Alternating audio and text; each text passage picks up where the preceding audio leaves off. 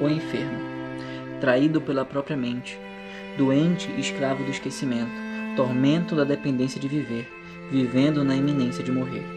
Os anos repassam nitidamente, mas os segundos fogem de minha mente.